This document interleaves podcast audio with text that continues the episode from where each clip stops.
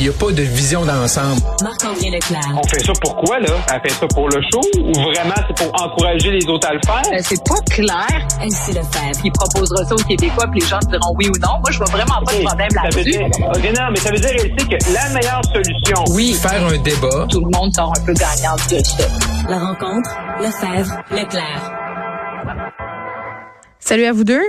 Bonjour. allô? Bon, évidemment, impossible de ne pas parler des funérailles nationales euh, de Guy Lafleur. On suit ça depuis ce matin. Des hommages touchants, Elsie. Oui, c'est vraiment euh, ben, des funérailles nationales comme celle-là, c'est marquant parce que bon, évidemment, il y a peu de Québécois qui y ont droit, puis c'est grandiose, il y a un caractère très formel aussi, protocolaire. Donc, euh, les funérailles sont à la hauteur de tous les hommages qu'on a entendus depuis euh, les derniers jours sur euh, Guy Lafleur. Bon, Ginette Renault, François Legault qui dit que c'était l'idole du peuple, donc de la nation québécoise. C'est quand même pas rien. C'est pas un homme parmi d'autres. C'est un homme un, un des plus grands euh, Québécois qu'on aura vu euh, passer. Et donc, euh, vraiment, euh, c'est touchant de voir le tout. Euh, les CF-18 qui ont, qui ont traversé euh, euh, la ville, euh, les bref, les, les partisans qui étaient présents, je pense que on peut juste euh, My Way à la fin. Bref, euh, c'est Ginette Renault qui a chanté la chanson préférée de Guy Lafleur. Donc, euh, c'est un héros qui nous quitte et qui nous quitte trop tôt. Euh, D'ailleurs, euh, euh, le, le tabagisme, on n'en a pas beaucoup parlé, mais euh, j'espère, je pense que j'ai entendu des témoignages de gens que ça a fait réfléchir aussi. Donc, Parce Guy qu'il est mort du vraiment- cancer du poumon, c'est ce que tu veux dire? Oui, exact. C'est, je, je veux pas euh, m'attarder trop sur ça, mais quand même.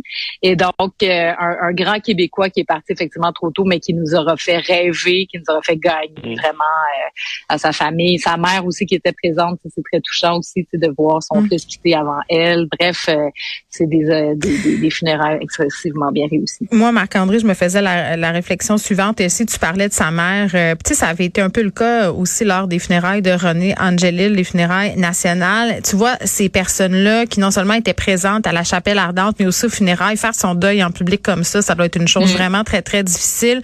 Puis de tenir le fort aussi, d'être là pour les gens, tu sais, comme d'incarner Ouais. Guy Lafleur encore, là, d'être le porte-étendard de sa gentillesse, de, de son accessibilité, Non, alors ouais. que tu vis des moments difficiles. Moi, je trouve ça incroyable. Ces familles-là font preuve d'une force absolument in- épouvantable. C'est très beau de voir ça. Ben, euh, oui, effectivement. Puis c'est drôle que tu parles de ça, Geneviève, parce que je me faisais la, même- la même réflexion quand j'ai vu la famille là, euh, entrer dans l'église Eh là, oui. et être un membre de la famille de Guy Lafleur. Puis là, tu commences, tu sais, t'avances, t'avances, puis là, tu sais, t'arrives à la fin, fait que t'as pas vu tout le monde, là, tu sais, toute la préparation arriver, mais là, OK, là, tu sais, Mario Tremblay, là. Après ça, là, t'as t'as Patrick Roy. Mm. Après ça, t'as Yvan Cournoyer. Après ça, t'as t'as tous les politiciens qui étaient là. M. Trudeau, M. Legault.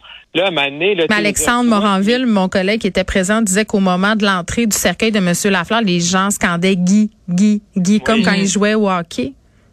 Mais, mais tu as raison, Geneviève, que je pense, effectivement, on a vu les gens à l'extérieur, mais pour la famille, c'est une grosse pression parce que tu Ouais. perds un être cher, tu sais, qui est ton frère, euh, qui est ton fils, Mm. Euh, qui est ton conjoint. Mais là, en plus de ça, ben, faut que tu supportes tout ça. Le Faut que fait tu sois dans une sorte de Québec performance publique. C'est ça. Ouais, dans un moment de deuil. tu sais. Ouais. Donc, euh, on les salue vraiment. Puis, euh, Oui. bon, on ne saura que leur offrir nos plus sincères condoléances encore. Mhm. sélection dans les opérations de cancer, euh, c'est quand même. euh, je veux qu'on prenne le temps de décortiquer tout ça, bien qu'on va avoir quand même la directrice exécutive de la coalition Priorité Cancer un peu plus tard, parce que ce matin, je lisais dans la presse puis dans plein de médias, là, ça frappe l'imaginaire de se dire, bon, ce qui a été annoncé par Québec, là, que le délai unique de 28 jours pour l'accès à une intervention en oncologie quand on a un diagnostic, c'était comme un droit que les patients avaient. Là, on dit, ben, on, on va changer ça. Ceux qui ont un cancer moins grave, ben, on pourra peut-être aller au-delà de ce délai de 28 jours. Puis moi, ça me fait me poser toutes sortes de questions, Marc-André. Oui, effectivement. Puis tu as raison, Geneviève, que quand tu lis ça ce matin, les titres, là, tu sais. Euh, ça a l'air fait, dramatique là, un peu, là. Ouais. Ouais, puis là, tu dis pourquoi on arrive là? Ouais. Et euh, tu sais, hier, il y avait une réunion, là, la co- une, une rencontre de, de la coalition Priorité Cancer du côté de Montréal. Puis le docteur qui est responsable là, de la stratégie provinciale là, en termes de cancérologie, euh, docteur Latreille, mais tu sais, c'est c'est sûr que quand, quand on voit la citation que c'est pas tous les cancers qui ont besoin d'être opérés en dedans de 28 jours, c'est sûr comme comme néophyte, là, je ne Mm. vais pas étudier en médecine, loin de là, mais je me tu sais, si- je suis content de voir qu'il bon, ça va prendre des entrevues pour une explication. Ben, on l'aura tantôt euh, parce qu'elle voit pas ça d'un mauvais œil, euh, Madame Viva- euh, Villalba. C'est ce que je comprends. Tu sais, si on prend par exemple l'exemple du cancer de la prostate ou de la thyroïde, euh, thyroïde, pardon, ça progresse lentement. Mais moi, je me dis, tu sais, il y a le point de vue médical. En médecine, il y a tout le temps deux points de vue. Hein, puis le point de vue qui prime souvent, c'est le point de vue médical. Mais tu sais, dans la tête du patient, là, t'as un cancer, c'est grave, même si le médecin dit oui, mais c'est pas un ça. cancer Mais qui oui. évolue vite, fait que dans le fond, on va vous opérer un peu plus tard. Tu sais, qu'est-ce que tu vis, toi? À l'intérieur de toi.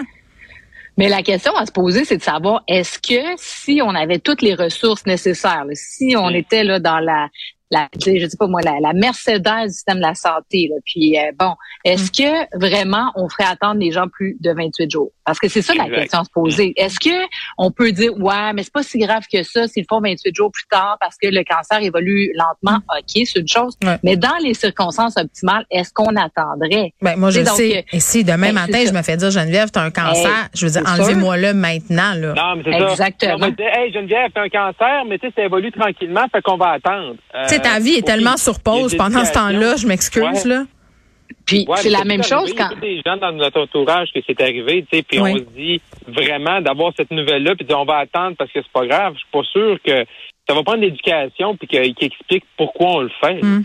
Ben oui, puis dans quel contexte, puis une raisons, surveillance, puis le mot clé là-dedans, c'est transparence aussi, je pense. Puis, puis tu sais, ça amène les autres questions parce qu'on parle beaucoup avec la, la COVID puis la pandémie. Il y a beaucoup de, de, de tests de dépistage qui ont été repoussés. Il y a Hum. bien des gens qui sont Ah, sur ben des oui. listes d'attente. Puis là-dessus, tu sais, quand tu fais un test de dépistage, ensuite de ça, si tu trouves une petite masse, tu sais, tout dépendant de la grandeur, euh, bon, là, il y, a, il y a un niveau de priorité qui est donné en Hum. termes de journée, un peu comme ça pour les opérations quand tu as vraiment le diagnostic du cancer. Ouais. Mais est-ce que par en dessous, il y a d'autres petites décisions qui sont prises qui font en sorte que, ah, ben peut-être que pour tâche, on a changé les normes ou pas.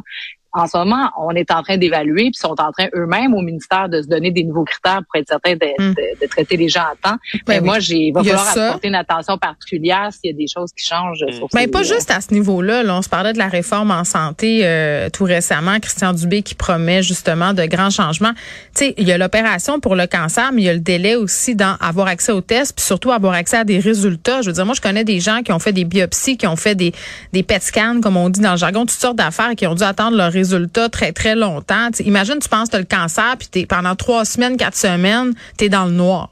Tu sais pas. Mm. Tu sais, quelle qualité de oh. vie as-tu? Quelle qualité de vie ta famille a-t-elle? Tu sais, je veux dire, c'est parce que quand je disais tantôt la médecine, c'est deux affaires, c'est, c'est, c'est le physique, mais c'est aussi le psychologique. Puis j'ai, j'ai vraiment hâte qu'on prenne tout ça sur le même pied d'égalité, puis qu'on arrête de faire de la mécanique. Tu c'est, c'est une approche globale qui devrait être euh, préconisée dans, dans ce fameux nouveau système. Là. Ouais. Et ce qui est encore plus, ce qui me fait encore plus capoter, c'est qu'on en revient toujours aux données. C'est que Ouais. hier, là, dans cette réunion-là dont je parlais tout à l'heure, il y a beaucoup d'intervenants qui ont dit, ben, ça va nous prendre des données sur le cancer au Québec pour vraiment avoir une stratégie adaptée à notre réalité. Mais je peux pas croire que, sérieusement, qu'au Québec, tu sais, le cancer, là, je veux dire, c'est c'est quand même pas le, c'est, c'est- c'est la première maladie, là, Ouais. qu'on n'a pas des données à jour. Là, Mais je une dire, personne sur deux qui, dans sa vie, va avoir Ben un oui, camp ça diagnostic va- de ça cancer. va aussi mal que ça. Ça va aussi mal que ça dans notre système que même en, même en ce qu'on parle du cancer, on n'a pas des données à jour. Ben, c'est surtout qu'on a pris cette décision-là. Non, mais c'est surtout qu'on a pris cette décision-là sans donner à jour. Moi, je Ben dis oui, ça de même, ça. là. C'est- OK. c'est-. Un petit deux minutes sur le port du masque. Demain, le bon docteur Boileau qui devrait nous annoncer sa fin le 14 mai, Elsie. Ben, je pense qu'on est rendu là. Euh, ben, moi, je trouve que personnellement, c'est une très bonne Ah, moi nouvelle. aussi. là. Euh, Écoute, je, je on- célèbre. Ben c'est ça. Là, maintenant que presque tout le monde a eu la COVID, euh, ben on est rendu à cette étape-là. Je pense que là on peut plus repousser parce que là c'est le printemps. Les gens aujourd'hui je suis dans un, un événement à Montréal, l'Expo Entrepreneur, puis il y a des, des centaines voire des milliers de personnes. Tout le monde porte le masque encore, mais on le sent que euh, on, Ouais, on est rendu le là. 14 mai dans notre tête à bien des places. Je vous parlais la semaine passée que j'étais allé à un spectacle d'humour puis il y avait personne qui le portait à l'intérieur. Juste. Exact. Donc, c'est ça. Donc, on est rendu au bout. Moi, je trouve que globalement, quand on regarde ça, là, tu sais, après deux ans, Euh, on a vécu les, les différentes étapes au a moment où il ça. fallait se protéger. A ça. Exactement. Les gens l'ont porté. Maintenant, bon, on évolue, puis on est rendu à une autre étape. On est protégé aussi. On a le vaccin, puis il y a les irréductibles qui croient pas ou qui veulent pas se faire vacciner. Ben là, à ce moment-là, qui assument le risque. Mm. Il reste quand même les personnes les plus vulnérables. Donc, euh, moi, je suis heureuse qu'au moins la quatrième dose ait été ouverte. Comme ça, ils peuvent se faire vac- vacciner. Ça amène quand même un stress beaucoup moins grand pour ces gens-là parce que eux, ultimement, leur vie est quand même menacée. Mm. Donc, il faut quand même continuer de penser à ces gens-là qui vont vivre avec cette angoisse au quotidien. Oui, puis Marc-André, on n'insistera jamais assez sur le mot respect, liberté de choix. Exact. Si Exact. une personne avec un masque, c'est ça. ça. C'est ça l'important. On va tous être un peu. euh, Chacun son rythme aussi, hein?